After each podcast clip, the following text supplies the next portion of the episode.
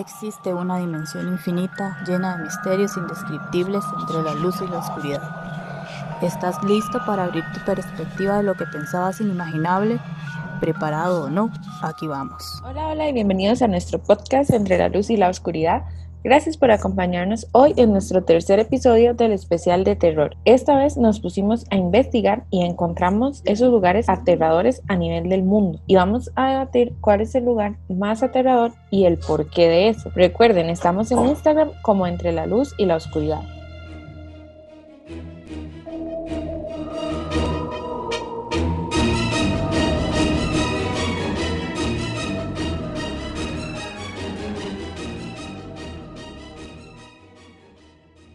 Hoy con ustedes, una vez más, me presento, soy Andre y me alegra mucho poder compartir con ustedes en este nuevo programa acerca de lugares aterradores para ver a dónde hay que ir si nos gustan los sustos.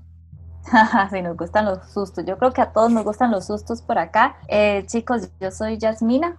Eh, hola a todos los que nos están escuchando en este momento y el programa de hoy, como dice Andre, pues va a estar bastante aterrador, pero interesante si nos gusta toda esta temática. Hola a todos y todas, mi nombre es Diana y qué gusto que nos encontremos nuevamente y espero que estén listos y listas para escuchar estas historias de estos lugares tan misteriosos y tan llenos de terror. Hola a todos los que nos están escuchando en este nuevo programa de Entre la Luz y la Oscuridad. Es un placer estar nuevamente con ustedes y en esta ocasión el programa de hoy va a estar increíble hasta que nos va a poner la piel de gallina. Son tantos los lugares que han ocurrido actividad paranormal que es increíble. Y bueno, conocer un poco de ellos aún mejor. Hola a todos, mi nombre es Estefanía, es un placer acompañarles.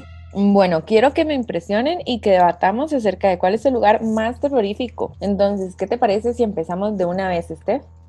Claro que sí, chicas. Les voy a contar sobre un pueblo fantasma que está en Chile. Se llama el pueblo fantasma de Humberstone. Y pues tiene este nombre porque en aquellos años, ¿verdad? La persona que llegó a explotar todas estas minas fue un ingeniero químico británico que se llamaba James Humberstone, de ahí el apellido en el cual le toma, le da por nombre a este lugar. Les voy a contar un poquito de historia, pues esta área de Atacama albergó durante muchos años una pequeña población en torno a una mina salitrera en la que hombres, mujeres y niños fueron explotados hasta la muerte durante la extracción del salitre. Hoy en día, este pueblo está decadente y envuelto en, historias de sucesos paranormales. Humberstone es una ciudad fantasma que fue declarada Patrimonio de la Humanidad y que muy pocos se animan a visitar. Si recorres sus calles vas a poder ver el ocaso de un pueblo que a finales del siglo XIX era rico, ¿verdad?, en vida. Aún quedan en pie algunas edificaciones emblemáticas como el teatro, la iglesia o el hotel. Ahora ustedes se preguntarán, bueno, ¿qué es lo terrorífico del lugar, verdad? Bueno, las personas que lo han visitado dicen que se escuchan ruidos y se puede sentir la presencia de los mineros que murieron por ese oro blanco que así se le llama al salitre. Y sin lugar a dudas es un escenario espeluznante y solo para los amantes del terror, ¿verdad? Porque es considerado como uno de los lugares más terroríficos del mundo. A ver si entiendo. Entonces tienen la historia trágica de personas que las explotaron laboralmente en la mina de salitre y que es una historia de una ciudad fantasma y gritos. Bueno, definitivamente hay que tener agallas para visitar ese lugar porque yo la verdad que no me animaría. Qué feo saber dónde murió tanta gente y niños y todo, ¿no? La verdad que no me animo.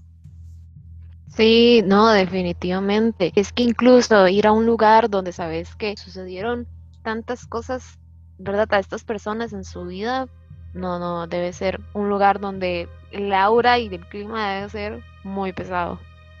A mí en lo personal siempre como que me impresiona mucho todas estas historias de terror que involucran niños. Siento que son, no sé, súper más fuertes o no sé, todo esto y me impresionó mucho todo lo que pasaron, niños y todo, era como toda esa crueldad. Y bueno, por el momento yo siento que es el que va ganando de acuerdo a nuestro criterio. Escuchemos las demás historias. Bueno, continuemos con Jazz. Cuéntanos, ¿cuál crees que sería el lugar más terrorífico? Bueno, para mí, chiquillas, el lugar más terrorífico es el Gran Hotel Viena. Este hotel está ubicado en Argentina Cuenta la historia que fue el hotel más grande de la localidad de Miramar, eh, esto en provincia de Córdoba, en Argentina. Esta localidad se encuentra en la costa de la laguna Mar Chiquita o Mar de Ancenusa, cuyas aguas y fangos poseen propiedades curativas para las enfermedades de la piel y las articulaciones. Que ya está ahí todo bien, ¿verdad?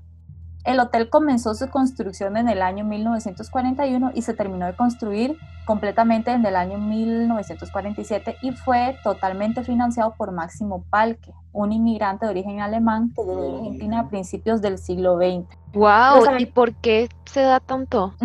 Bueno, les voy a contar que esto es para, o sea, para que este esté en los lugares más terroríficos, bueno, los habitantes aseguran que el hotel recibía familias alemanas durante la Segunda Guerra Mundial, por problemas sindicales y de la política mundial, el hotel cerró sus puertas en el año 1947 para reabrir parcialmente en el año 1962. Entonces, a partir de ese momento tuvo explotaciones parciales hasta que finalmente las inundaciones a finales de los 70 terminaron de destruir las instalaciones. Entonces, el hotel como tal es un secreto, un enorme enigma en Miramar y frente a la laguna del Mar Chiquita. Muchas fueron las historias detrás de él, el mito que fue habitado por los nazis y que hasta que estuvo Hitler, o sea, ya con Hitler como el Satanás, digamos. Además dicen que está embrujado, ¿verdad? Que los espectros de los antiguos vigilantes siguen custodiando los pasillos helados que lo recorren de punta a punta. Cuentan también que han sido vistos y hasta filmados, esos como entes. En el 2015 el programa uruguayo Voces Anónimas dedicó un episodio que cuenta relatos de supuestas apariciones de espíritus que se dice que se manifiestan en ese hotel. Entonces, díganme cuál creen que es más terrorífico hasta este momento. Wow, ahí yo quedo con incógnita. Ambos lugares que han mencionado, Jazz y Nia, difieren en historia, pero tenemos el asunto en común, que podría ser el asunto paranormal, que se siente la presencia de, de entes y que apariciones y que los grabaron y así. Entonces, ya me está dando un poco de miedo, pero continuemos. Steph, ¿cómo defenderías el lugar que propones ante Jazz? Bueno, el de Jazz en efecto, pues es un poco del miedo, ¿verdad? Pero yo defendería el mío a costa eh, cuando las almas que están o las almas que quedan atrapadas son maltratadas, ¿verdad? Porque la historia cuenta que las personas que trabajaban en la pasaban horas al sol con poca agua y aparte de eso que prácticamente murieron, ¿verdad? Este, dando vida en la mina. Aparte de esto, que este lugar está muy lejos de la sociedad, entonces imagínate solo en este, en este lugar, escuchando esos gritos, voces, sintiendo esos escalofríos y ver aquello todo desolado, seco, tenebroso, creo que en efecto ocuparía el lugar más tenebroso del mundo. Daya, ¿y tú qué crees? ¿Tu lugar se gana el lugar más terrorífico? Claro que sí, y diría que sí, porque he estado en ese lugar y su vibra es bastante pesada, bastante fuerte. Eh, aparte que es un lugar que está en nuestro hermosísimo país, que es Costa Rica, ¿verdad? Y este es el terrorífico Sanatorio Durán. Espero que lo hayan visitado. Este, y no solamente porque es conocido a nivel nacional, ¿verdad? En nuestro país, sino que está eh, catalogado como uno de los 10 lugares más terroríficos eh, a nivel internacional, a nivel, bueno, lo que es a nivel mundial. Y bueno, este lugar en comparación a lo que están hablando las chicas, ¿verdad? Tiene como esta característica también de que donde vagan almas en pena y aparte que ya sabemos que todo lo que son como sanatorios, hospitales y todo este tipo de lugares eh, tienen como este, como este halo perturbador que bueno, creo que a nadie le gusta pasar la noche en un hospital y menos en el sanatorio Durán, ¿verdad? Con todo lo que ha pasado cuanto a lo que se reflejan como leyendas urbanas y grandes misterios, este lugar tiene mucha historia. Primero, porque se fundó desde el año 1915 para tratar lo que era la tuberculosis en ese tiempo. Entonces, imagínense todo lo que las personas sufrieron y también cuántas personas murieron en el lugar.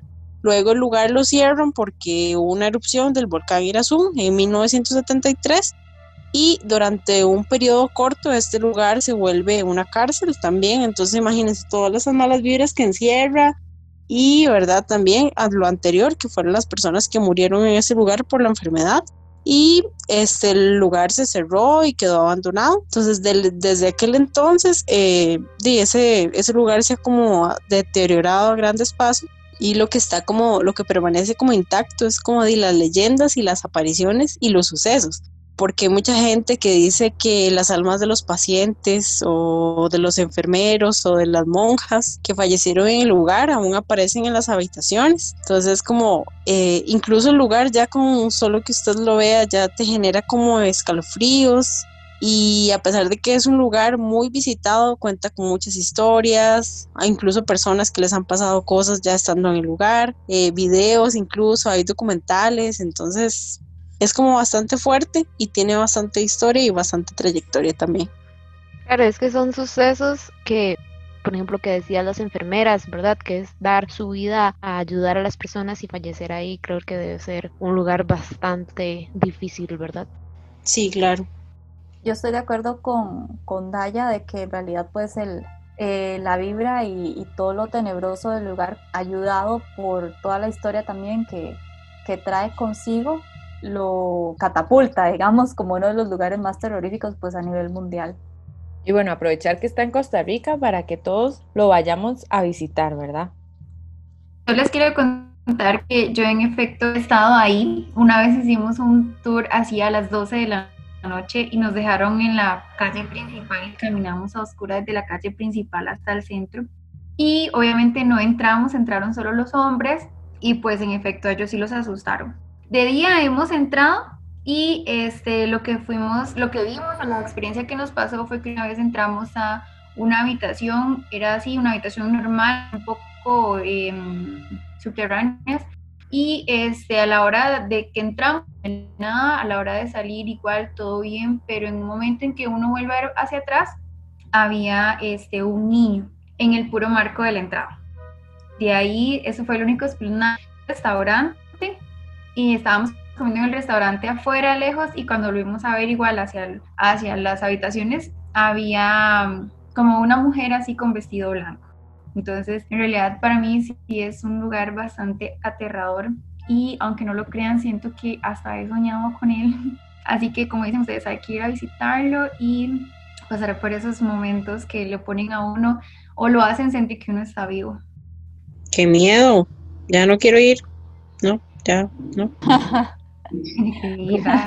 está fuerte, está fuerte. Sí, no, definitivamente, Nia, que que eso, eso es suerte. Yo digo que eso es suerte, porque la vez que yo fui, eh, por dicha no, no tuve como ninguna experiencia, pero yo siento que ya me han dicho, hey, vamos de noche, y yo ahí yo digo, eh, bueno, ¿cómo te explico? Mejor vaya usted, yo lo espero aquí en casita, que le vaya bien. Nosotros fuimos bajo una luna llena, estuvo precioso el, el camino, lo feo fue ya cuando ellos entraron y todo eso fue, fue feo. No, qué valientes, pero, pero bueno, a, cada quien que se anime. Yo los admiro mucho porque yo no iría a esas horas de la noche. Pero bueno, yo creo que Gaby tiene un lugar más para compartirnos. Sí, sí, correcto, totalmente. Yo les voy a contar un poco propiamente de otro lugar aquí en Costa Rica, que es el Cementerio General de San José un poco, bueno, el lugar es algo tétrico y un poco terrorífico propiamente, es un cementerio, ¿verdad? Sabemos que puede ocurrir y como presenciarse en lo que son distintas almas, porque propiamente, ¿verdad? Es un cementerio. Este eh, cementerio en San José fue construido en 1845 y se volvió un patrimonio histórico y arquitectónico de Costa Rica a partir del 2000. Esto debido a que cuenta con predios, bóvedas, mausoleos y diversas tendencias arquitectónicas, desde el neoclásico hasta Egipto. Son distintas las arquitecturas que se pueden encontrar, ¿verdad? En cada bóveda, unas más elaboradas que otras. Sin embargo, es toda una travesía, ¿verdad? Además cuenta con un conjunto de escultóricos de artistas costarricenses y extranjeros desde el siglo XIX a inicios del siglo XX. Eso fue como súper curioso, ¿verdad? Como, wow, no solamente costarricenses se han enterrado ahí. También, o sea, se puede encontrar desde personajes de la historia nacional como el expresidente José María Castro Madrid, Juan Rafael Mora, también León Cortés Castro, está incluso la escritora Carmen Lira, el médico Ricardo Moreno Cañas, el tenor Melico Salazar, el pintor que se llama Teodorico Quirós, entre otros costarricenses que permanecen ahora ahí es muy curioso porque, bueno, además de ser un cementerio, varias personas han compartido testimonios de presenciar espectros, ¿verdad? Desde fantasmas, luces, entre las tumbas, ¿verdad? Es como, wow, porque muchas veces uno espera o uno piensa que, bueno, es un cementerio, sabemos que se puede tal vez topar con una experiencia, sin embargo, no es como algo que uno se espere, ¿verdad?